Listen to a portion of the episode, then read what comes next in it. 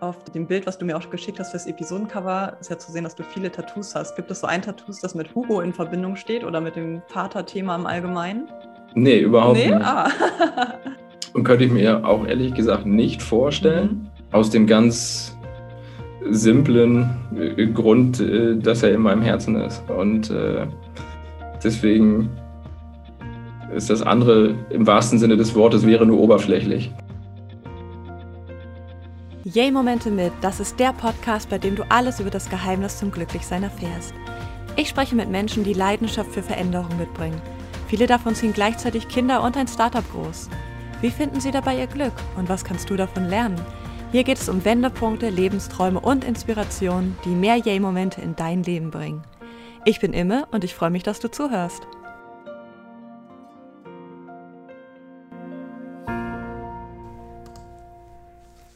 Herzlich willkommen zum Yay Podcast. Ich spreche heute mit Richard Wenner. Richard ist Papa von einem vierjährigen Sohn, Marketingmanager in einer Agentur und Gründer von Papa Immunity, einem Portal für Väter und Mütter. Dort gibt es Erfahrungsberichte, Produkttests und Aktuelles aus der Eltern- und Vereinbarkeitsdebatte. Außerdem hat Richard den Green Life Blog ins Leben gerufen und er ist Teil des Portals Papa Blogs. Richard ist selbst als Adoptivkind ohne Vater aufgewachsen. Wir werden gleich darüber sprechen, ob ihm Vatervorbilder gefehlt haben und wie er das Thema mit seinem Sohn bespricht. Ich möchte auch von ihm wissen, was ihn seit vielen Jahren motiviert, so viel zu bloggen und wie für ihn echte Vereinbarkeit aussehen sollte. Herzlich willkommen bei Yay, lieber Richard. Hallo, vielen Dank und herzlich willkommen auch meinerseits. Sag mal, du lebst ja mit deiner Familie in der Nähe von Osnabrück, habe ich gelesen, und mhm. arbeitest als Marketingmanager in einer Agentur. Außerdem bloggst du für dein 2018 ins Leben gerufenes Portal Papa Immunity und für weitere Blogs. Erzähl uns doch zum Einstieg erstmal, was Vaterthemen oder Vaterperspektiven sind, die du auf den vielen Mama-Blogs immer so vermisst hast, dass du gesagt hast, ich muss jetzt was eigenes starten. Ja, also in, tatsächlich die Papa-Perspektive ähm, insofern, als dass ähm, Papa Immunity, also unser, unser Blog, und mittlerweile ist es aus, aus meiner Sicht ein Elternblog und nicht ein reiner Papa-Blog, ähm, eigentlich aus einer Schnapsidee entstanden ist. Ähm, war einfach ja mit meinem damaligen Arbeitskollegen. Ähm, im, im Zuge der, der Schwangerschaft meiner Frau war das einfach so eine ähm, ja, relativ spontane Geschichte. Und ähm, dadurch, dass ich beruflich eben als Marketingmanager eine gewisse Nähe zu dieser Thematik generell habe und einfach auch ein Interesse habe ähm, an dieser ganzen Thematik des, des Digitalen, des Bloggens, des ähm, Content-Erstellens, ähm, entstand dann quasi Papa Immunity, ähm, ursprünglich noch ähm, als Vater-Sohn-Blog ja, betitelt und ähm, genau, mittlerweile haben wir uns so ein bisschen gewandelt oder haben das Ziel, uns ein bisschen mehr zu einer Plattform für Eltern und Mütter zu wandeln. Mm. Und ähm, im Zuge dieser Schnapsidee quasi ähm, habe ich dann so ein bisschen recherchiert und bin einfach auf wahnsinnig viele Mama-Blogs gestoßen. Also bei den klassischen Themen, mit denen man sich auseinandersetzt, wenn man Vater oder Mutter wird, ähm, wenn man ja einfach nach allgemeinen Themen googelt, äh, was auch immer das ist, sei es Geburt, Entbindung, Erstausstattung, gewisse Produkte, ähm, landet man auch durchaus immer auf vielen, vielen Blogs und in erster Linie halt auf Mama-Blogs. Und da gibt es sehr viele zum einen. Es gibt aber auch sehr, sehr viele richtig spannende, unterhaltsame, gut gemachte ähm, Mama-Blogs. Und ja Dementsprechend ist aber auch einfach immer logischerweise die Mama-Perspektive das Thema ähm, und die Ausrichtung. Und genau, dementsprechend entstand dann einfach so ähm, für mich diese, diese Hobby, was mittlerweile dann eben wirklich eine, eine Leidenschaft geworden ist, ähm, da auch ein bisschen mehr die Papa-Perspektive einfach rein, reinzubringen. Ähm, letztendlich die gleichen oder ähnliche Themen ähm, zu, zu, zu thematisieren, aber natürlich primär einfach mit meiner Papa-Perspektive, die da drin steckt und ähm, wie man eben als, als, als werdender Vater oder als Vater, ähm, aber auch als Mann einfach auf diese Dinge schaut. Ähm, ja. Und da gibt es ja eine wahnsinnig, wahnsinnig breite äh, Themenvielfalt letztendlich. Das, über das Vatersein, über die Rolle als Vater, ähm, auch diesen Wandel, der, glaube ich, in der Gesellschaft zwar recht langsam, aber der so ein bisschen ähm, kommt. Genau, und das war so und ist nach wie vor meine, meine Intention ähm, dahinter. Ja, total spannend. Ja, ich glaube, gerade durch diesen Wandel, den du gerade angesprochen hast, ist jetzt auch Platz für zum Beispiel Papa-Blogs, weil auch viele Väter sich bewusst werden, dass sie Beratungsbedarf haben oder Fragen haben, wo sie tatsächlich so eine ganz eigene Perspektive brauchen, nämlich die eines anderen Papas. Und die vielen Mütterblogs richten sich ja doch sehr stark an ja, mutterspezifische Themen, an die Begleitung von Müttern und ich finde das ganz spannend zu beobachten, dass es jetzt auch immer mehr Papa-Blogs gibt, weil es einfach zeigt, es gibt diesen Bedarf, dieses Interesse von anderen Vätern auch, sich zu informieren. Also es gibt jetzt einen neuen Raum in der Gesellschaft, wo sowas ja. möglich ist, ja. Das finde ich sehr Genau, spannend, richtig. Das, das, genau, das beobachte ich auch. Also, dass es auch, auch Männern, die Vater werden oder Vater sind, wichtiger wird, ähm, sich über diese Themen zu informieren, aber auch selber ähm, es hat ja auch immer was Emotionales irgendwo äh, ein Stück weit zu tun, wenn es nicht nur schlicht darum geht, welches Produkt kaufe ich, aber auch das ist ja eine Thematik, mit denen sich ähm, in so klassischen Rollenbildern ähm, oftmals die Väter gar nicht mit zwingend auseinandergesetzt haben. Ja. Ähm, welches, weiß ich nicht, welche, ähm, welche Windeln sind für mein Kind am, am besten, am sinnvollsten, was gibt es zu beachten, ähm, ja, welches Babyphone und so. Und das passiert, glaube ich, gerade. Ähm, ja. Genauso wie das Emotionale, sich also auch damit auseinanderzusetzen, was es überhaupt äh, aus dieser emotionellen Sicht bedeutet, ähm, Vater zu sein, Vater zu werden. Ja, und sich darüber auch zu definieren, dass man nicht nur eine Karriere hat und ein Haus gebaut hat, sondern tatsächlich Papa ist und stolz darauf ist, ja. Richtig, genau, diese Vaterrolle auch wirklich dann eben aktiv, ähm, aktiv einnimmt. Es gibt diese schöne Bewegung, aktive Vaterschaft. Ja, ähm, stimmt. Mhm und äh, die, glaube ich, äh, Heiner von, ähm, von Vaterwelten ins Leben gerufen hat. Und ähm, das symbolisiert das Ganze halt wirklich ziemlich treffend. Und ähm, da passiert, finde ich, schon recht viel. Natürlich könnte es schneller und mehr irgendwie gehen. Aber es passiert was und das ist schön zu beobachten und das ist auch schön, halt ein Teil davon zu sein. Ja, das glaube ich, ja. Ich werde dich gleich noch ein paar Sachen zur Vereinbarkeit auch fragen und zum Zusammenhalt von Papas. Ich wollte jetzt noch erstmal nochmal das, das Blog-Thema beleuchten. Warum mhm. hast du denn auch noch Green Life Blog gegründet und bist aktiv auf Papa Blogs? Also warum braucht es drei Blogs? Oder anders gefragt, warum ist ein Blog nicht genug? ähm, ganz gute Frage. Also zum einen ist es wirklich diese, mein persönliches Interesse an der Thematik. Ähm, also sowohl ähm, das, was hinter dem Vorhang passiert, sage ich mal, also das ganze Technische beziehungsweise ähm, dieses ganze Aufbauen eines, eines Blogs, jetzt speziell in dem Thema, ist auch, kann auch genauso gut das Aufbauen einer Webseite sein. Es ist äh, in meinem Fall hängt oder geht es primär ums, ums Bloggen in dem Sinne, aber wirklich das Technische dahinter, dieses, ähm, dieses Interesse und ähm, für mich ist es so ein Zusammenspiel auch immer zwischen Theorie und Praxis, was ich beruflich dann eben ähm, als Marketingmanager mache und dort natürlich auch in meiner persönlichen Weiterentwicklung ähm, mitnehme. Ähm, was ich dann einfach letztendlich privat als, als Hobby und als Leidenschaft ähm, auf, äh, auf Papa Immunity, aber eben auch auf äh, das neue Projekt sozusagen ähm, münzen kann. Mhm. Also mit dem, mit dem neuen Projekt meinst du den Green Life Blog, wo es sehr stark um ja, grüne Themen, Nachhaltigkeit und so weiter geht? Genau, genau richtig, genau richtig. Ich wollte das so ein bisschen trennen voneinander, weil die Ausrichtung da einfach insofern eine andere ist, als dass es ähm, um nachhaltiges Familienleben geht. Ähm, ja. Das ist ein Thema, was mich sehr, ähm, sehr interessiert, aber auch sehr vor allen Dingen ähm, ja, mitnimmt. Also diese ganze Thematik Nachhaltigkeit, Umweltbewusstsein, ähm, Umweltschutz natürlich auch und dann eben aus Sicht einer Familie. Also letztendlich ähm, sind wir ja so gesehen eine stinknormale Familie. Mhm. Ähm, aber all diese Themen spielen in, in, in, meiner Generation eine absolute Rolle. Ich bin äh, vor zwei Tagen 39 geworden und es ist nicht so, als wenn das an mir vorbeigehen würde und ich sagen würde, ja, es äh, entwickelt sich schon alles so, wie es ist. Ich bin 39, da mache ich mir jetzt nicht große Gedanken. Ich habe ähm, äh, ein Kind und auch da mache ich mir oder machen wir uns Gedanken drüber, ähm, was oder welche, ja, Ne, dieses ganz klassische, welche Welt hinterlassen wir unseren Kindern eigentlich? Ja, und das passiert Welt jetzt gerade. Leben, ja. mhm. Genau, das passiert jetzt gerade und da gibt es viele Themen, ähm,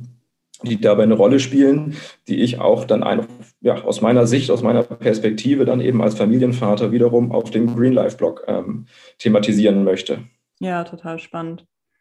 Und gibt es so eine gemeinsame Vision hinter diesen drei Blogs? Also ist es dann dieses Familienthema, was du als ganzheitliche Vision so dahinter hast?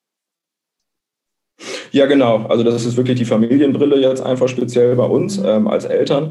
Für mich also die, die, die, die, die, die Vaterbrille sozusagen, ähm, was, was das Ganze irgendwo vereint. Ähm, Papa Blogs ist, glaube ich, etwas, was ein bisschen auf deine andere Frage vorhin abzielte, ist äh, in dem Sinne kein, kein aktives Blog, wo wir äh, Content drauf ähm, veröffentlichen sozusagen, sondern Papa Blogs ist eigentlich ähm, Mitte letzten Jahres eine, ein entstandener Zusammenschluss von ähm, äh, vier Papa-Bloggern, also von meiner Wenigkeit und noch von drei anderen. Mhm.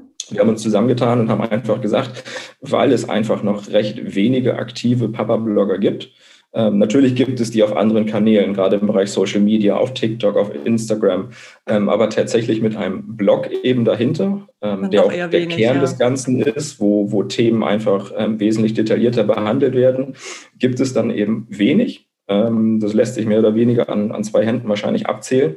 Ähm, und da haben wir gesagt, wir möchten uns zusammenschließen, um einfach voneinander zu profitieren. Also gerade in puncto Sichtbarkeit und Reichweite, ähm, dass diese Themen auch wirklich mehr Anklang finden ähm, und ja, somit schneller eine Reichweite erzielen, um diese Thematik Vatersein mit all diesen verschiedenen Aspekten, genauso wie es das Muttersein eben äh, mit sich bringt, ähm, die nach draußen zu tragen. Okay, das heißt, ihr habt das hauptsächlich so aus SEO-Gründen gemacht, könnte man schon sagen, ja? Damit eure Seiten besser ranken, damit die mehr Sichtbarkeit kriegen, damit ihr einfach besser gefunden mhm. werdet in den Suchmaschinen. Was ja was total Positives ist, ja? Das sollte jetzt nicht negativ klingen, sondern dass das, das ja was super Positives, dass man sich um die eigene Sichtbarkeit bemüht. Ja, schon. Also natürlich ist das auch ein Effekt, ähm, der schon irgendwie auch eine Rolle spielt, logischerweise. Aber eigentlich geht es auch wirklich da mehr um, das, um den gegenseitigen Austausch. Also wir tauschen ja. uns halt auch wirklich so direkt regel, regelmäßig miteinander aus, weil wir natürlich auch ähm, Schnittpunkte haben irgendwo, weil wir, wir ja, viel behandeln ja auch ähnliche Themen, aber trotzdem macht es jeder auf seine Art und eigene Art und Weise. Also wir haben zum Beispiel ein Kind, einen Jungen. Ähm, Mario hat zwei Jungs in einem anderen Alter. Mhm. Ähm, Andreas oder beziehungsweise Kai hat vielleicht noch eine, äh, hat eine Tochter in einem anderen Alter. Das heißt, auch da ist die, die, die, die, diese Papa-Perspektive ja durchaus wieder eine andere, hm, die anders thematisiert wird zu einem, zu einem gleichen Thema oder zu einem gleichen Fokusthema. Und das ja, heißt, äh, dieser, dieser Austausch, der da stattfindet, hilft uns allen, glaube ich, natürlich diese Plattform, die wir jeder haben, ähm, ja, natürlich auch aus SEO-Gesichtspunkten, aber vor allen Dingen auch eben aus Reichweite im Sinne von, dass man sich gegenseitig auch natürlich hilft und pusht und austauscht. Ja, spannend, okay. Und ist SEO für dich selber ein Thema? Ich habe gelesen, dass du auf LinkedIn jetzt ja auch kürzlich einen Artikel darüber veröffentlicht hast, SEO 2022. Was ist wichtig? Worauf kommt es an? Wenn du jetzt selber blogst, zum Beispiel für Papa Immunity, schreibst du einfach, was dich interessiert, was dir auf dem Herzen liegt oder schreibst du schon so, dass du denkst, das ist jetzt das Thema der Zukunft oder ich benutze be bestimmte Schlagwörter, um gefunden zu werden? Wie gehst du das an? Ja, auf jeden Fall. Es ist ein Mix aus beiden. Ne? Also dadurch, dass ich halt die berufliche Nähe auch zu der Thematik habe und mir das nicht komplett irgendwie fremd ist, ähm, spielt das natürlich eine wesentliche Rolle auch. Ähm, weil es ein Mix ist. Zum einen sind es natürlich persönliche Themen, gerade am Anfang des Blogs waren es, waren es sehr persönliche Themen oder, oder einfach Themen aus dem Familienalltag, über die ich geschrieben habe. Ähm, wo es weniger eine Rolle spielt, ähm, dass die jetzt aus SEO-Gesichtspunkten irgendwie ähm, eine super wichtige Rolle spielen. Das spielt in anderen Artikeln eher eine Rolle, ähm, weil natürlich zum einen macht, macht man das ja für sich. Also das ist dieses, dieses Schreiben ist ja auch ähm, äh, irgendwo was, was Persönliches, was, was Privates sozusagen. Ähm, in erster Linie und in zweiter Linie ist es dann natürlich schön, wenn das geteilt wird. Also das ist auch so ein bisschen das Ziel hinter Papa Community. Das ist eine Art, also auch das, also das ist ja ein Wortmix aus Papa und aus Community. Also sprich einer Gemeinschaft, die dort irgendwie entsteht, dass man eben, dass ich meine Erfahrung oder wir, meine Frau auch, proaktiv unsere Erfahrung halt teilen und die dann eben durch die, durch die Leserinnen ähm, zurückgeteilt werden können. Das heißt, es findet auch über die Kommentare eben ein, ein Austausch statt oder auf Social Media dann eben ein Austausch statt, ähm, der halt auch total wichtig und schön ist. Mhm. Und genauso gibt es aber auch andere Artikel, ähm, wenn es um, um, um Produktteste vielleicht geht oder so, ähm, wo natürlich der, der SEO-Faktor wesentlich wichtiger ist, weil das natürlich auch irgendwo, das muss das Ganze auch eine, eine gewisse Art von Reichweite erzielen, ähm, weil diese Themen ähm, ja nicht nur für mich oder für uns sind, sondern eben auch ähm, dem Austausch dienen. Und in dem Zuge ist die Thematik halt äh, Suchmaschinenoptimierung durchaus eine Rolle, weil das Thema ja. ja bei weitem nicht stillsteht und dass sich immer ja, viel absolut. ändert. Ja, ist auch so schade. Es gibt ja auch so viele Mikroblogger, die ganz tolle Blogs haben und ganz tolle Inhalte, aber sie werden halt einfach nicht gefunden. Das ist schon schade teilweise, ne? weil, wie du sagst, man schreibt diesen Blog ja ein bisschen wie ein persönliches Tagebuch dahingehend, genau. dass man Gefühle dokumentiert, den persönlichen Alltag, persönliche Tipps gibt und auch Learnings weitergibt. Und wenn die dann mhm. gar nicht entdeckt werden, dann steht erstens keine Community und zweitens lernt auch niemand was davon. Von dem her denke ich auch, dass es unheimlich wichtig ist, beides zu verbinden, also tolle Inhalte und natürlich die Sichtbarkeit. Genau, das, also das ist auch zum Beispiel eins von, von meinen, meinen Learnings, weil ich natürlich gerade am Anfang ähm, sehr viel auf, auf anderen Mama-Blogs gelesen habe und ähm, auch da viel, viel selber dann ähm, mich ausgetauscht habe, äh, kommentiert habe, meine Erfahrungen zu den Artikeln preisgegeben habe. Ähm, das macht immer durchaus Sinn. Ich glaube, oftmals wird das so ein bisschen äh, übersehen, ähm, egal auf welchem Weg man einen Blog findet. Ähm, durchaus immer die Suchfunktion zu nutzen. Eigentlich hat jeder Blog eine Suchfunktion, also sprich die kleine Lupe mhm. ähm, und gezielt vielleicht nach Themen zu suchen, die mich gerade interessieren, weil oftmals ist es so, dass natürlich nur ein Bruchteil, je nachdem wie ein Blog aufgebaut ist, aber es wird eigentlich immer nur ein Bruchteil der Blogs ähm, so im sichtbaren Bereich, wenn man irgendwie 30, 40, 50 Sekunden auf einer Seite ver verbringt, wird ja nur letztendlich sichtbar. Und wenn ich ja. aber ein gewisses Thema, und das ist bei uns Eltern ja oft so, dass man vielleicht in dem Moment ein gewisses Thema, eine gewisse Phase des Kindes oder so, ähm, hat, was mich gerade halt äh, interessiert, macht es immer Sinn, danach zu suchen, weil viele der Blogs ähm, behandeln diese Themen auch oder haben die ja. in der Vergangenheit vielleicht behandelt. Ähm, und es herrschen halt, man dann darüber ganz gut finden kann. Jetzt warst du gerade ganz kurz einmal weg. Was herrschen da? Der Satz war jetzt einfach weg für mich. Hm, hörst du mich wieder? Jetzt höre ich dich wieder, ja. Okay. Ähm, da herrschen halt viele, viele Artikel ähm, aus der Vergangenheit quasi, also auch bei uns, wenn ich jetzt über Artikel über, über die Schwangerschaft, über die Geburt oder so, die liegen natürlich bei uns äh, vier Jahre zurück. Ähm, das heißt, die sind, die spielen im Blog quasi so im sichtbaren Bereich ähm, keine Rolle mehr ähm, ja, und verstehe. werden mit Sicherheit aus, äh, aus Suchmaschinen Gründen keine Relevanz haben. Das heißt, danach gezielt zu suchen, wenn ich eben mich über Schwangerschaft, Geburt interessiere ja. und dann eben gezielt auf dem Blog danach zu suchen, gibt es in der Regel auch immer Artikel und Erfahrungsberichte dazu, die man halt so findet und eben über eine Suchmaschine vielleicht nicht direkt finden würde.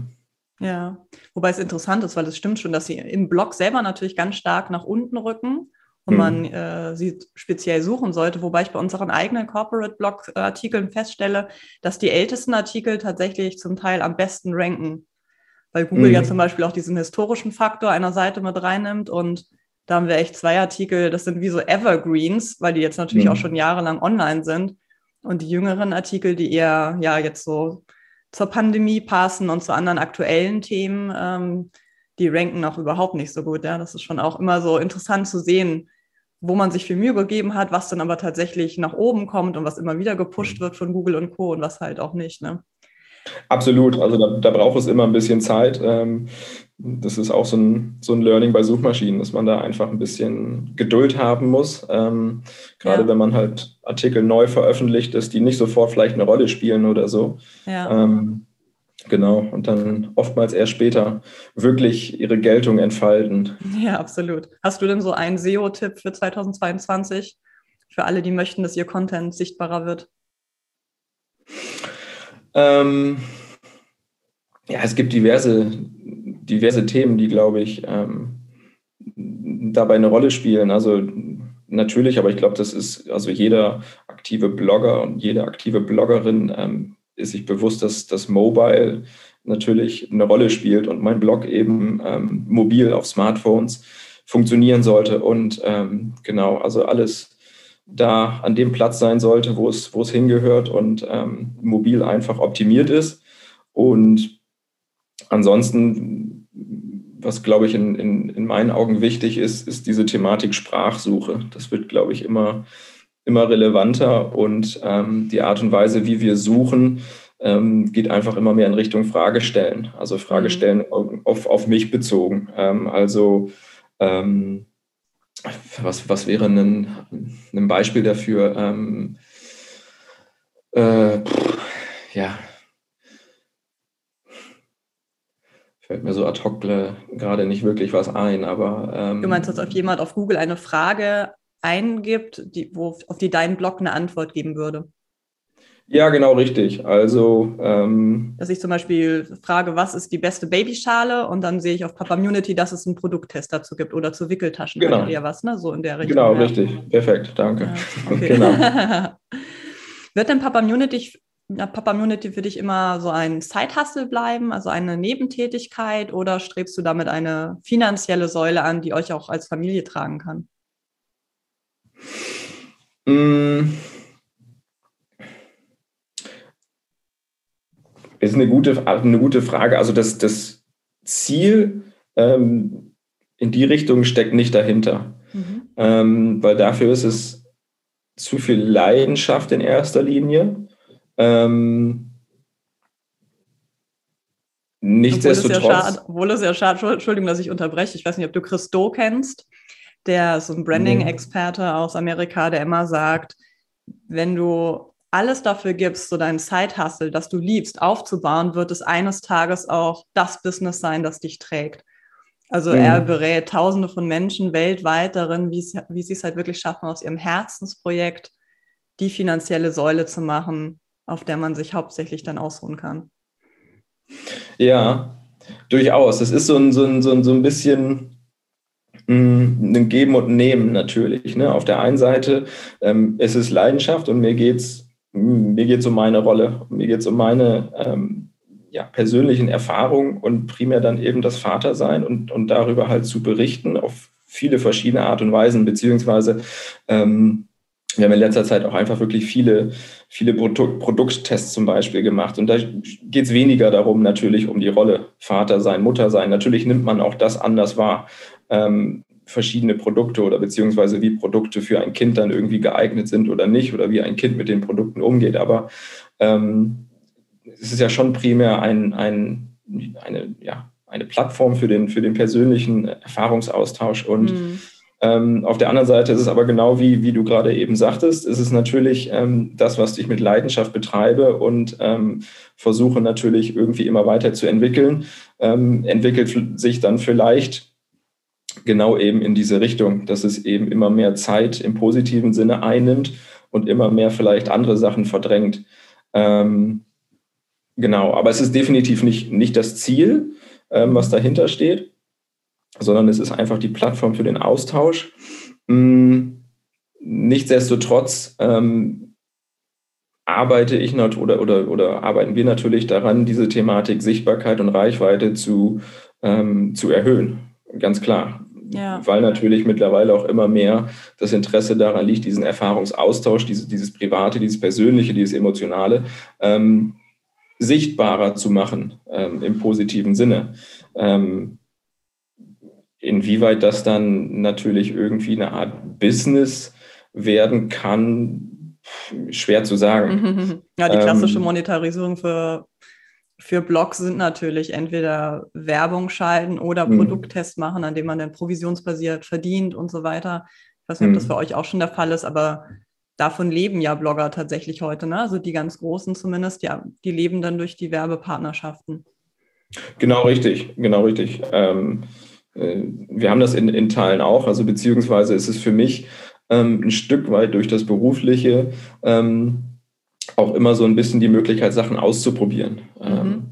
Dass man einfach sagt, ich setze mich mit einer Thematik auseinander, also ähm, wie zum Beispiel irgendwie ähm, Partnernetzwerke oder so einzubinden, ja.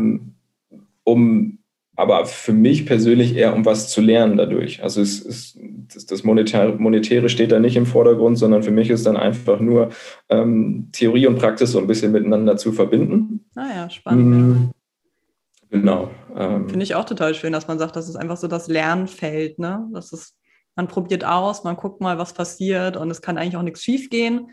weil auch kein Arbeitgeber oder Chef einem im Nacken sitzt, der sagt so, oh nee, wir können das nur machen, wenn das halt wirklich von Erfolg gekrönt ist. Mhm. Schon schön, so eine Spielwiese zu haben. Du hast gerade schon so den Faktor Zeit angesprochen. Verrat uns doch mal, wie sich so deine Zeit aufteilt zwischen Festanstellung, dem Bloggen auf drei verschiedenen Blogs und natürlich der Familie. Ja, grundsätzlich zu wenig. Ne? Also grundsätzlich zu wenig. Auf zu allem wenig zu wenig, ja.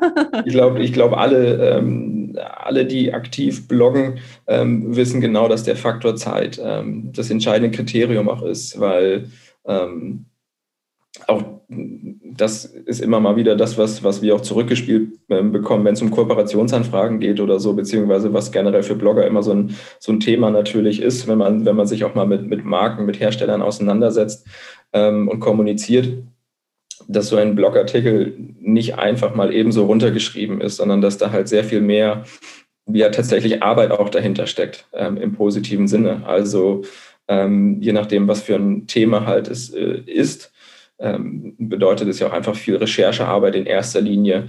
Ähm, je nachdem, wie lang ein Artikel ist, ähm, ist das Schreiben an sich die, die, das, der, das Herz, der, der Kern des Ganzen. Ähm, sehr zeitintensiv natürlich, weil es die, diverse ähm, Optimierungspotenziale ähm, nach sich zieht, beziehungsweise Korrektur, äh, Lektoratgeschichten nach sich zieht, im, je nachdem, wie weit jeder das für sich selber irgendwie dann eben macht. Mm, Bilder, Grafiken etc. spielen eine Rolle irgendwie dabei. Ja, ähm, deswegen der Faktor Zeit ist schon, spielt definitiv eine Rolle und er ist für mich äh, natürlich immer der kritische Punkt, beziehungsweise ähm, hätte ich, glaube ich, schon ein größeres ähm, Sammelsurium und einen größeren Erfahrungsschatz auf Papa Immunity, wenn ich mehr Zeit hätte oder der Tag vielleicht 36 Stunden hätte. Ja, das finde ich auch ähm, schön. weil bei uns ist es eben so, dass ich Vollzeit arbeite und dementsprechend äh, tagsüber da ähm, wenig Zeit für habe. Ja, okay. Ähm, genau, und ähm, ja, ich, versuche mir die Zeit dann eben viel abends frei zu schaufeln, ja. Ähm, wenn, die, wenn die Lichter hier aus sind, mehr oder weniger. Ähm, es ist, es ist ein Spagat, definitiv. und dementsprechend langsam gehen dann die Sachen auch nur voran. Also mit dem Green Life Blog zum Beispiel ist es halt dann einfach so, dass das in den Startlöchern irgendwo steht, aber momentan einfach ähm, so ein bisschen hinten ansteht. Ähm, ja, verstehe. Ja. Und ein bisschen alles auf Sparflamme einfach ist. Mm. Aber hast du denn genug Zeit für die Familie? Also du versuchst ja neben dem Vollzeitjob viel zu bloggen und hast du das Gefühl, boah, für die mm. Familie ist eigentlich auch zu wenig Zeit oder fühlst du dich da ganz ausgeglichen? Ich fühle mich da eigentlich ganz gut, ganz ausgeglichen und ähm, muss aber auch ehrlich dazu sagen, dass das ein Punkt ist, von dem ich oder wir jetzt in den letzten zwei Jahren aufgrund der Pandemie sehr profitiert haben. Hm, ähm, weil ich ins Homeoffice ähm, gehen konnte und ich nach wie vor, also die letzten, die letzten zwei Jahre eigentlich 99 Prozent ähm, im Homeoffice gearbeitet habe. Ja, und dementsprechend pro Tag halt eine Stunde ähm, Arbeitsweg entfällt. Mhm. Ähm, und ich natürlich wesentlich noch mal mehr Zeit habe, aber auch diesen Part der aktiven Rolle einnehmen kann. Ja, schön. Ähm, also ich bin dementsprechend halt natürlich mehr zu Hause, beziehungsweise kriege auch aktiv mehr mit von dem zu Hause und kann mich durchaus hier und da auch mal aktiver eben einbringen. Ähm, ich kann meine Arbeitszeit aber auch relativ flexibel gestalten. Auch das ist eine, eine sehr ähm, schöne und durchaus aber auch luxuriöse Sache. Dessen bin ich mir bewusst und das ist bei vielen logischerweise nicht so oder viele Arbeitgeber ermöglichen es nicht oder können es auch nicht ermöglichen. Ähm, das heißt, ich kann auch da meinen Tag relativ flexibel gestalten und auch mal sagen, dann irgendwie, ähm, ich äh, bin jetzt mit unserem Sohn dann nachmittags irgendwie beim, beim Fußballtraining oder ja. beim ähm, wo auch immer und ähm, arbeite dann halt dementsprechend abends nochmal zwei Stunden. Ja, total ähm, schön. Dahingehend muss man schon sagen, dass die Pandemie ein, ein Zugewinn war für, für Deutschland vor allen Dingen, ne? wo viel noch so ganz klassisch gearbeitet wurde im Sinne von wenig Homeoffice, wenig Flexibilität. Mhm. Das hatte immer was damit zu tun, ob einem der eigene Chef oder die eigene Chefin vertraut ja. Ähm, und jetzt hat es nicht mehr so viel mit Vertrauen zu tun, sondern wirklich damit, wie jeder bestmöglich seine Arbeit machen kann. Und das ist für viele eben zu Hause, weil sie einfach auch nicht so gestresst sind, weil sie, wie du sagst, eine Stunde fahren müssen oder Zeit ja. mit der Familie verpassen. Das ist auch ein total stressiges Gefühl, wenn man immer denkt, ach, zu Hause passieren eigentlich gerade die schönsten Momente, ja. Und jetzt ist man zu Hause, erlebt viel mehr mit und gerade auch Eltern von Babys, die jetzt irgendwie das Gefühl haben, sie haben eigentlich so ein Jahr Elternzeit mhm. zusammengenommen, obwohl mhm. einer voll gearbeitet hat. Das ist unheimlich schön. Absolut, also definitiv. Ähm, ironischerweise eine Win-Situation, wenn man so will, eben. Ähm, ja, zumindest für Leute, ja. die im Büro arbeiten, ja, genau. Andere, wie du auch schon gesagt hast, haben es natürlich nicht so gut getroffen. Mhm. Ja, durchaus. Und genau.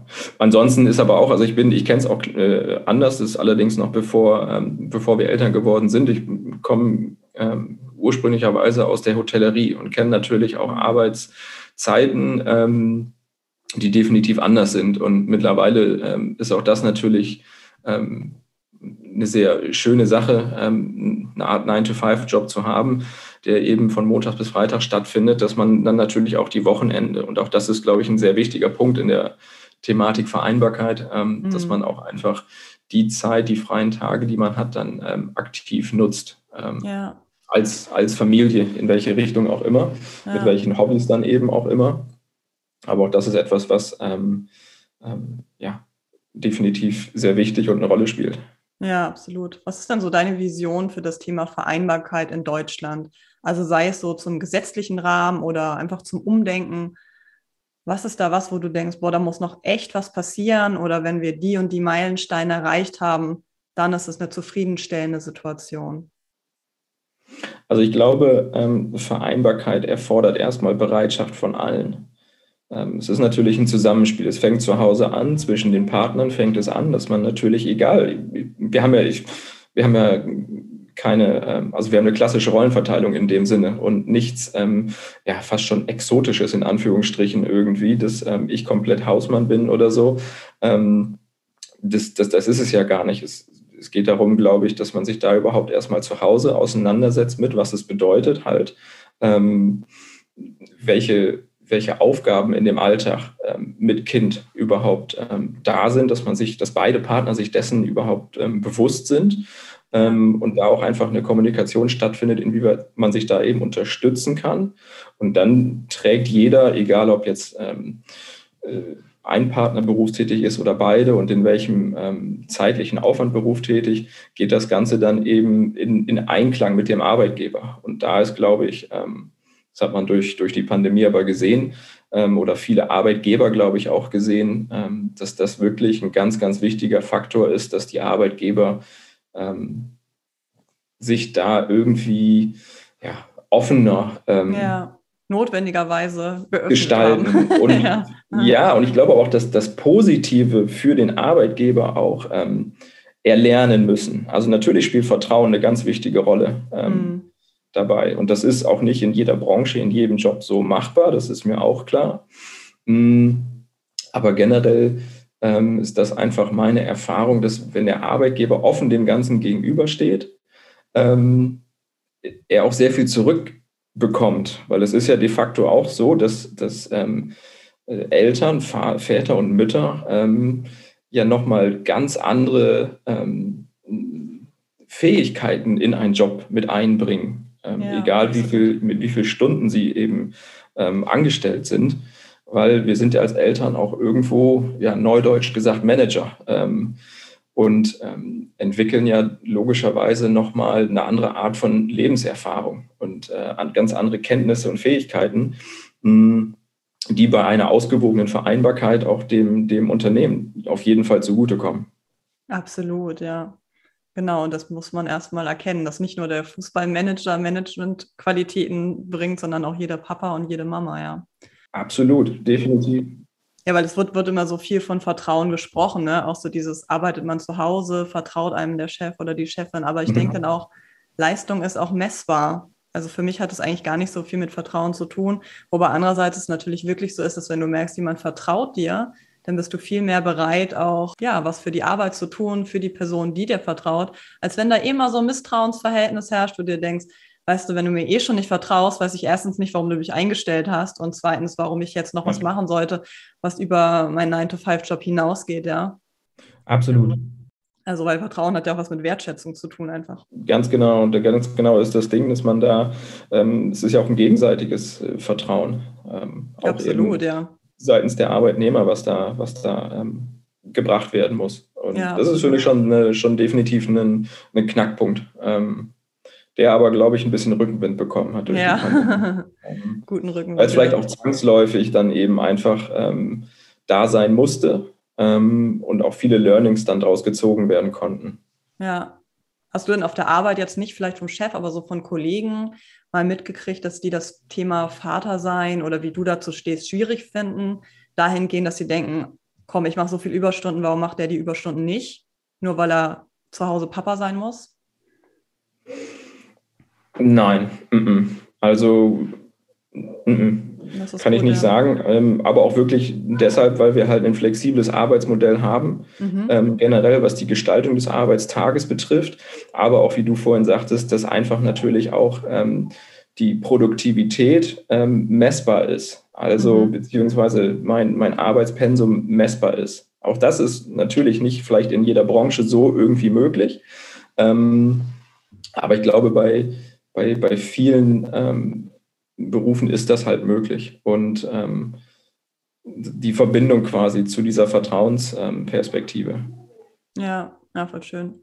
Bei der Delicious habe ich mal gelesen, mhm. dass du gesagt hast, Papas halten zusammen. Ist das eine Erfahrung, die du auf der Arbeit gemacht hast oder jetzt durch deine Bloggerwelt, wie du auch schon gesagt hast, dass vier Papas sich jetzt zusammengeschlossen haben, um gemeinsam das Thema groß zu machen?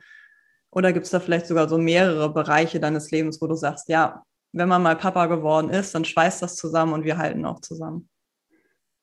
Ja, also es, es kommt wirklich in erster Linie aus der, aus der ähm, Bloggerwelt, aus der. Blogger-Szene sozusagen, ähm, weil man aber natürlich auch, ähm, also speziell auf Papa-Blogs jetzt ähm, bezogen, wir sind deutschlandweit ähm, ja auseinander sozusagen und hätten uns eigentlich nie kennengelernt. Und mhm. auch das ist natürlich eine Art Verbindung, die da geschaffen wird, die eben auch auf ähm, den Social-Media-Kanälen geschaffen wird, ähm, die, die es so nie gegeben hätte und die halt diesen Erfahrungsaustausch ermöglicht ähm, von Gleichgesinnten, ähm, die, die so gar nicht möglich ähm, wären. Mm, aber natürlich tauscht man sich gezielter aus quasi. Und ähm, dieser Zusammenhalt, ähm, der existiert halt wirklich im Erfahrungsaustausch. Ja, total schön. Ja, erzähl mal, du bist ja selbst ohne deinen leiblichen Vater aufgewachsen. Ich habe das im Intro schon gesagt, dass du als Adoptivkind mhm. aufgewachsen bist, mit beiden Eltern, aber eben ohne den leiblichen Vater kennenzulernen. Ähm, ich würde sagen, das Gute daran ist vielleicht, dass du dich so be besonders bewusst fürs Vatersein entschlossen hast und ja, dir besonders gut überlegt hast, was es bedeutet für dich, ein guter Vater zu sein. Aber ist das für dich auch ein Thema, wo du früher Wut verspürt hast oder Trauer oder jetzt vielleicht punktuell auch dich noch dran abarbeitest, sage ich mal? Hm. Nee, das eigentlich nicht, weil dafür ist das Ganze zu weit weg oder zu wenig präsent auch vielleicht irgendwie. Also ähm, um, ich kann ja die, die Geschichte einmal ganz kurz quasi äh, anreißen. Es war letztendlich so, dass ähm, mein Bruder, der drei Jahre älter ist als ich, ähm, kam auf die Welt, da war unsere ähm, leibliche Mutter 16 und ähm, dementsprechend hat sie sich, ich denke mal, nicht in der Lage gefühlt, ähm, logischerweise, beziehungsweise waren auch die Rahmenbedingungen vielleicht nicht die, um eben Mutter zu werden und hat sich dann entschieden, ähm, das Kind zur Adoption freizugeben. Und ähm, letztendlich passierte das Ganze drei Jahre später mit mir nochmal, ähm, allerdings mit einem damaligen, mit einem anderen Partner dann. Das heißt, biologisch haben wir andere Väter, mein Bruder und ich. Ähm, und ich nehme mal an, mit 19 waren die Rahmenbedingungen vielleicht besser, aber sie hat sich damals wohl bewusst so entschieden, ähm, dass sie ans Jugendamt eben rangetreten ist und den Wunsch geäußert hat, ähm, ich bin schwanger, ich erwarte ein Kind, ich habe damals äh, mein erstes Kind zur Adoption freigegeben, besteht die Möglichkeit, die Eltern zu kontaktieren, die, die ähm, das Kind adoptiert haben, weil ich gerne hätte, dass die beiden zusammen als Geschwister aufwachsen. Ah, ja, Und ähm, so ist es dann auch gekommen. Also ähm, meine Eltern, also unsere, unsere Adoptiveltern, haben dann relativ kurzfristig, sind sie natürlich mit dem Ganzen konfrontiert ähm, worden und ähm, haben dann aber auch äh, sofort gesagt, ja, das machen wir. Das ähm, ist natürlich so gesehen eine, eine, sehr schöne, eine sehr ähm, ja, äh, emotionale Geschichte. Mm, und so sind wir letztendlich ähm, auch in völlig ähm, ja, also in behüteten äh, äh, Verhältnissen aufgewachsen und hatten definitiv eine absolut wunderbare Kindheit. Total schön. Ähm, mhm. Aber ich bin halt überzeugt, dass sowas auch was mit einem macht. Also wenn man halt, und das habe ich auch selber erst wirklich so intensiv ähm, für mich wahrgenommen, ähm, als wir el selber Eltern geworden sind und als meine Frau eben schwanger war und dann ähm, unser Kind auf die Welt kam, ähm, erst da auch wirklich so intensiv gemerkt, was für eine Bindung und ein Prozess halt schon während der Schwangerschaft überhaupt entsteht. Ähm, und ja, das, das ist schon so eine prägende, für mich eine sehr prägende Geschichte ähm, für mein Vater sein, glaube ich, oder mich da auch emotional so mit auseinanderzusetzen. Ähm, dazu kommt auch, dass ähm, ich einen sehr engen Draht zu meinem Sohn habe. Mhm. Ich glaube, das spielt da auch eine Rolle letztendlich, dass er ein Stück weit, ähm, dass er per Kaiserschnitt auf die Welt gekommen ist. Und das heißt, ähm, die, ersten, die ersten Minuten, das Bonding dann eben ähm, bei mir lagen sozusagen. Und ähm, auch das alles, glaube ich, ganz, ganz wichtige ähm, Momente sind. Ähm, die mir selber da erst bewusst wurden letztendlich, ähm, dass so eine, eine, eigene Geschichte, eine eigene Adop Adoption ähm, eine sehr, ja, in, im positiven wie im negativen eine traumatische Geschichte ist, die, die man immer irgendwo mit sich rumträgt, auch wenn es für mich während meiner Kindheit nie irgendwie besonders präsent war. Irgendwann, klar, haben unsere Eltern uns damit konfrontiert und wir haben darüber geredet, aber ähm, sowohl mein Bruder als auch ich, wir hatten beide nie wirklich das Interesse, da mehr nachzuforschen. Ja, und vielleicht auch zu sagen. Dann, als ihr das so erfahren habt? Entschuldigung. Ja. Also jetzt eher so acht oder eher 16? Nee, nee. Ich wirklich, ich, so wirklich dran erinnern, in dem Sinne von, kann ich mich nicht altersmäßig, ich würde mal, ich, wahrscheinlich so 10, 11, hm. ja, okay. 12 vielleicht so um den Dreh. Ja. Mhm, weil es für uns halt völlig normal war. Also ja. es sind halt unsere Eltern. Und ähm, ich glaube, dass es biologisch gesehen anders ist, ähm, schwebt halt immer so tief irgendwie im, im, Unterbewusstsein mit, was für mich jetzt eben durch die eigene Vaterrolle erst wieder sehr, ähm, sehr präsent geworden ist. Ähm, und ich dementsprechend auch meine Versuche oder relativ natürlich eigentlich meine Vaterrolle ähm, sehr intensiv irgendwie betrachte. Ja. Ja, ich kann es mir so gut vorstellen, dass man eigentlich mit zehn die Adoptiveltern liebt, die ja in dem Moment einfach die Eltern sind. Man kennt keine anderen. Nur zu mhm. denen hat man überhaupt eine emotionale Bindung. Da kann mhm. ich mir schon vorstellen, dass man gar nicht so erstmal den Drang entwickelt, da weiter zu forschen, weil was soll das auch, wie sollte es die Ver Situation überhaupt verbessern, man ist ja schon glücklich, das merkt sicherlich auch ein zehnjähriges Kind, ohne dass es sich jetzt auf diese analytische Ebene begibt.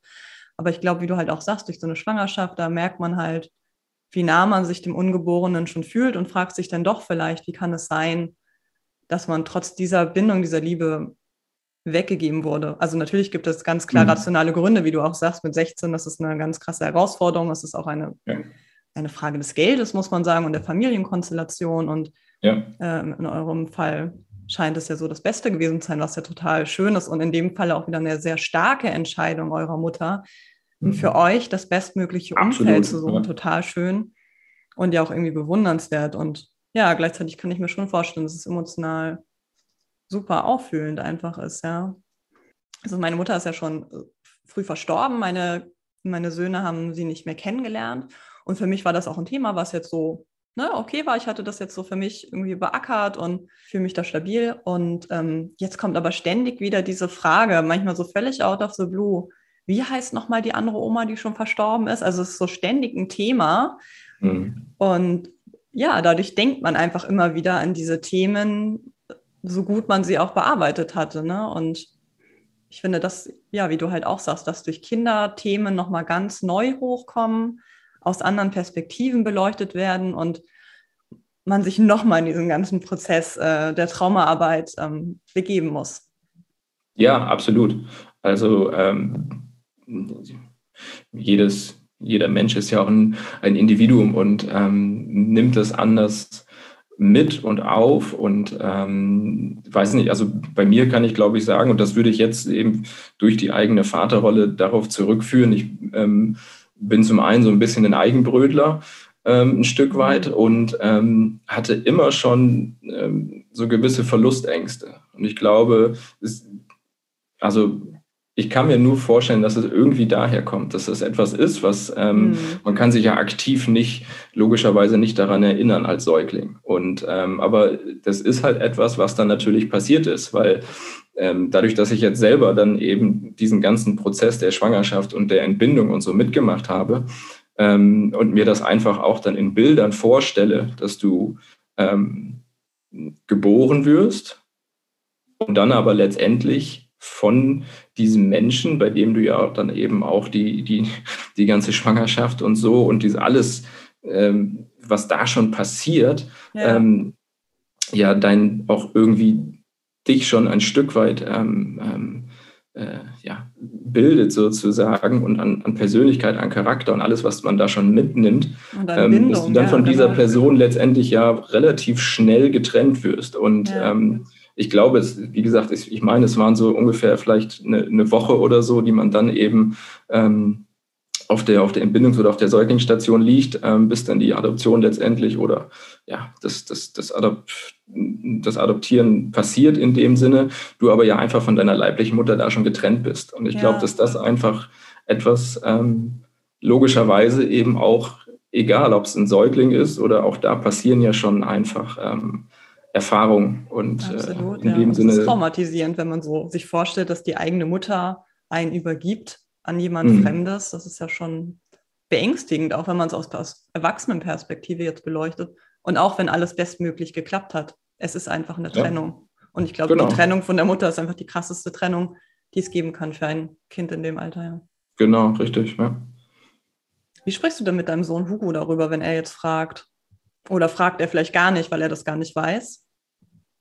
Nee, genau, noch nicht. Ähm, nee. Der Gedanke kam ja auch schon öfters logischerweise, weil ähm, für ihn sind meine Eltern natürlich Oma und Opa, mhm. ganz normal. Und ähm, aber na klar, ähm, kann gut sein, dass er sich irgendwann da auch vielleicht einfach mehr mit der Familiengeschichte auseinandersetzt und ähm, er hat glücklicherweise noch ähm, zwei Uromas erleben, erleben dürfen. Oh ja, schön. Das heißt auch, wie du gerade sagtest, natürlich dann passiert es ab und zu schon nochmal, dass er dann irgendwie sagt, ne, Tic-Tac, Oma oben im Himmel oder so. Und mhm. ähm, das heißt, auch das ist ja etwas, was bei ihm schon definitiv passiert ist, womit er sich schon auseinandergesetzt hat. Und ähm, ähm, dass auch diese Thematik vielleicht mal irgendwann eine Rolle spielt. Oder ich selber habe mir auch schon die Frage gestellt, ähm, ne, wenn es, also momentan ist es auch so ein bisschen für ihn dieses, dieses Verstehen überhaupt erstmal. Ja. Ähm, seine Oma ist halt meine Mutter oder die ja. andere Oma ist die Mutter von meiner Frau und das überhaupt erstmal zu verstehen, das, ist, das, das passiert, glaube ich, gerade so ein bisschen. Bei unseren Augen, uns mm. sind ja drei und fünf, es ist jeden Tag Thema, wer ist der Cousin von wem und da der Vater und. ja, genau, genau. Das erstmal überhaupt so ähm, einigermaßen ähm, äh, vor die Reihe zu bringen zu sortieren, ist, glaube ich, schon eine Herausforderung. Und wenn das irgendwann mal natürlich eine, eine Rolle spielt, ähm, klar, dann würden wir da ganz, ganz offen drüber reden. Ähm, müsste man ja. mal gucken, wie er, wie er, damit umgeht oder was das für ihn bedeutet dann letztendlich. Mhm. Ja. ja, vielleicht findet ihr auch einfach Literatur oder Blogs, die da hilfreich ja. sind. Ja. Ja ich dich noch fragen wollte, hast du so, was war so seit den letzten vier Jahren oder was war in den letzten vier Jahren, sprich seit Hugos Geburt, so für dich als Papa die größte Challenge? Also ich höre jetzt raus, so dieses Adoptivthema war es jetzt natürlich noch nicht, weil er hat ja zwei Großeltern und hm. er ist ja auch erst vier, aber was gab es da für Themen, wo du sagst, boah, das war für mich als Papa auf jeden Fall die größte Herausforderung? Mmh. Gute Frage. ähm, Vielleicht einfach so den Alltag, wenn du so den Alltag durchgehst oder. Der Alltag an sich ist immer eine Herausforderung. Ja.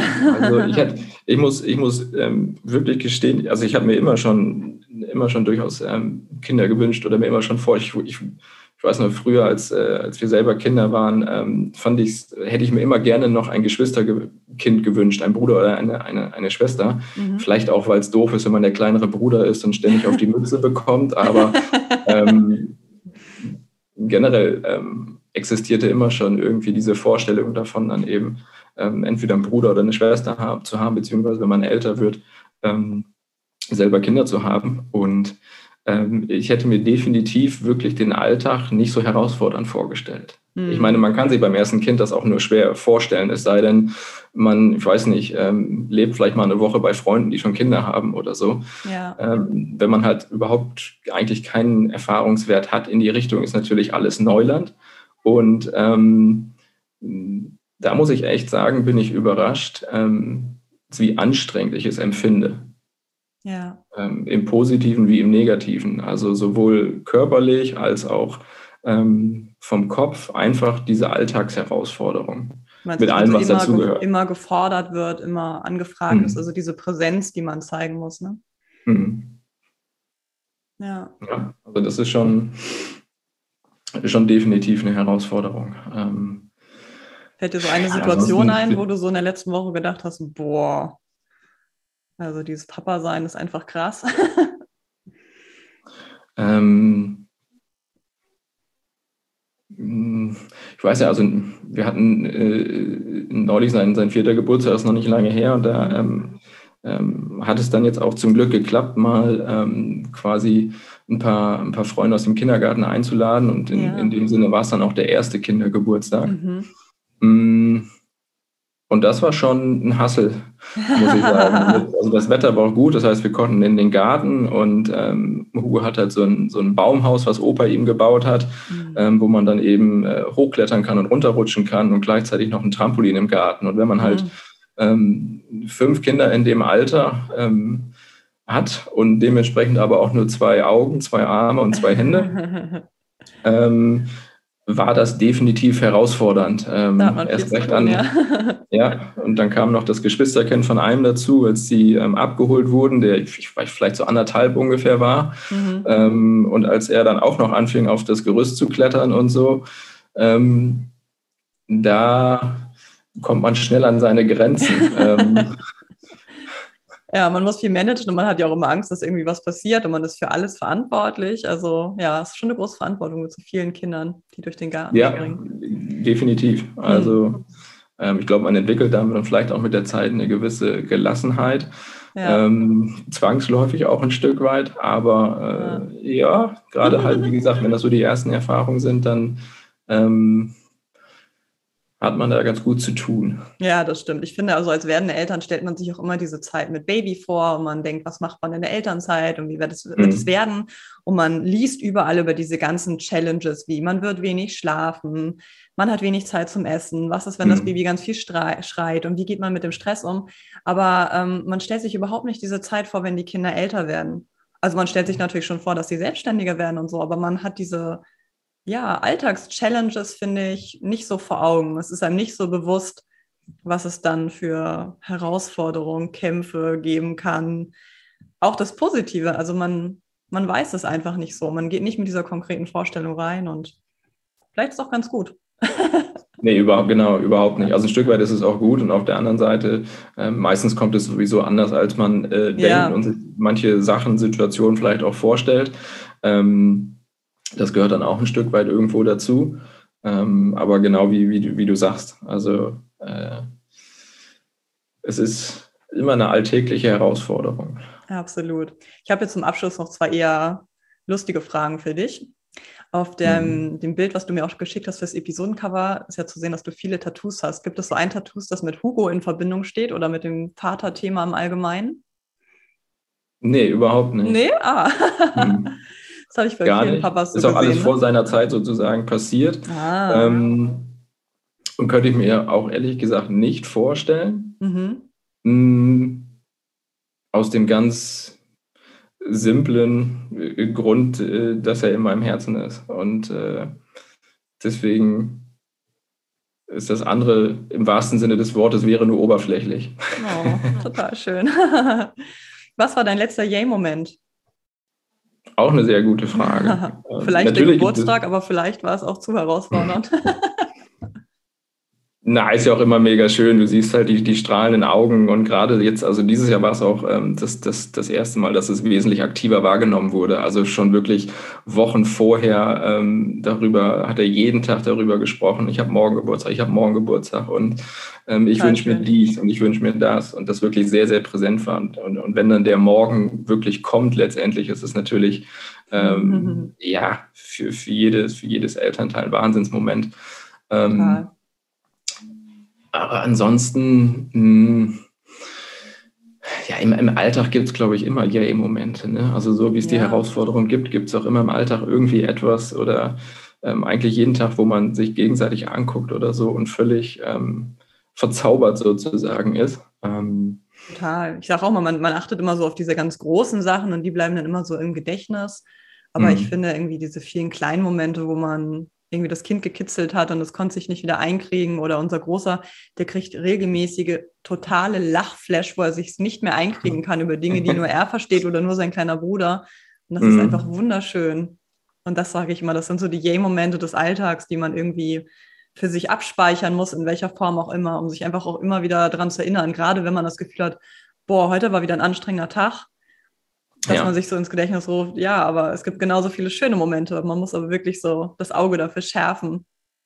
Und diese Momente switchen halt auch, das finde ich immer sehr beeindruckend. Ähm, das ist jetzt nicht unbedingt meins, dass man, dass, dass ähm, Kinder gerade in dem Alter einfach auch sehr schnell dann eben von der Einstimmung wieder, also gerade von der negativen in die positive natürlich aus Elternsicht, ähm, dass das sehr schnell geht und sehr unproblematisch auch in der Regel geht. Ja und dann dementsprechend auch bei uns Eltern alles vorherige und vielleicht auch alles, was man sich dann gerade vorgenommen hat, nach dem Motto, damit ist jetzt Schluss und das machen wir jetzt anders und das ist dann auch sehr schnell wieder über den Haufen geworfen in dem Moment. Ähm.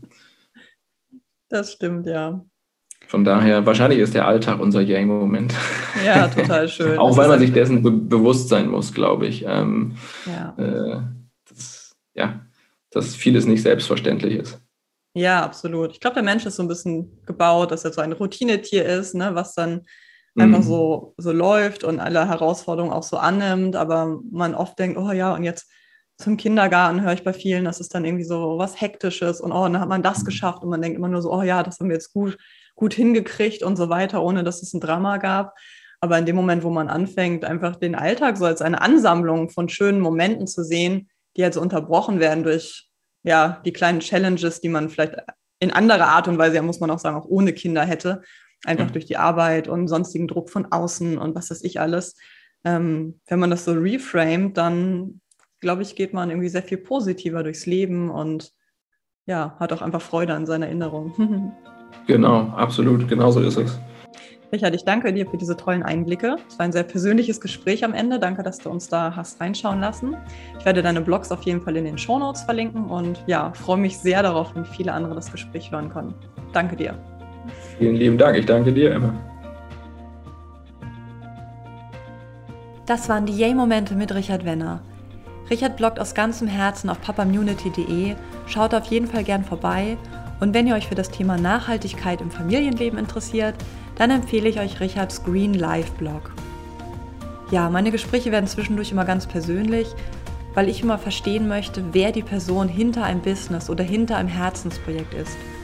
Denn Geschäftsideen gibt es wie Sand am Meer, aber die Geschichte, die damit in Verbindung steht, die ist immer was ganz Besonderes.